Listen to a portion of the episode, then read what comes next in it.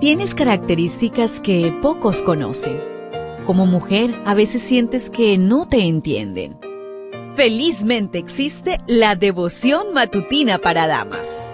Porque no hay nada oculto para aquel que te creó. Bienvenida.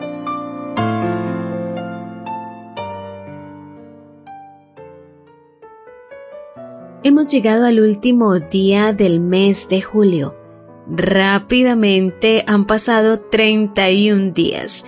Damos gracias a nuestro Dios por su cuidado, por su protección, por seguir siendo ese Dios de misericordia y de amor para con cada uno de nosotros.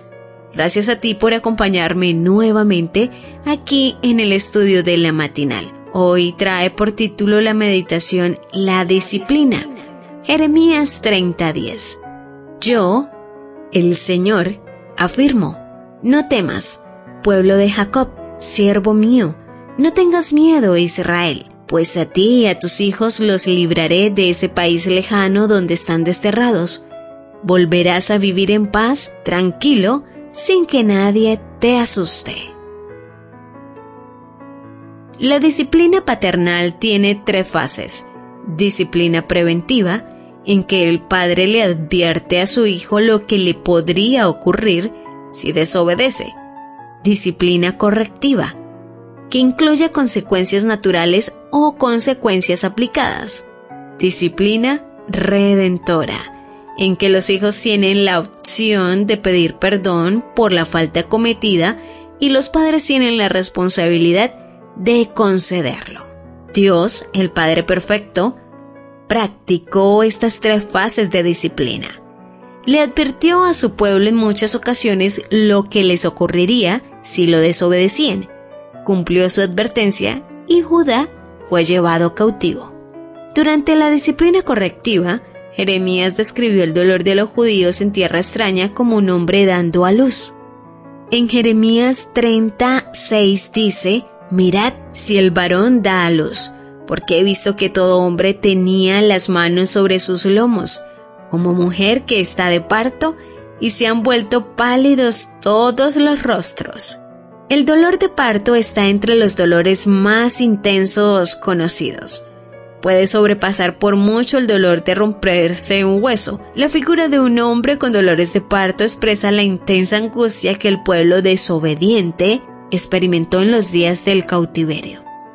Dios no abandonó a su pueblo en el tiempo de prueba. Estaba listo para ofrecer disciplina redentora. Jeremías 30, en los versículos 11 y 17 dice, Yo estoy contigo para salvarte, dice Jehová, y destruiré a todas las naciones entre las cuales te esparcí, pero a ti no te destruiré, sino que te castigaré con justicia de ninguna manera te dejaré sin castigo. Mas yo haré venir sanidad sobre ti y sanaré tus heridas, dice Jehová. En el libro Profetas y Reyes, en la página 348, dice, Así fue consolada la iglesia de Dios en una de las horas más sombrías de su largo conflicto con las fuerzas del mal. Satanás parecía haber triunfado en sus esfuerzos por destruir a Israel, pero el Señor predominaba sobre los acontecimientos del momento y durante los años que iban a seguir, su pueblo tendría oportunidad de redimir lo pasado. El Señor iba a ser reconocido como príncipe sobre todos los linajes de Israel. Padre eterno, gracias por ofrecernos prevención, disciplina y redención. ¿Lo ves? ¿Te das cuenta? Tu creador tiene el manual perfecto de tu estructura femenina. La devoción matutina para damas vuelve mañana. Gracias a Canaan Seventh Day Adventist Church and DR Ministries.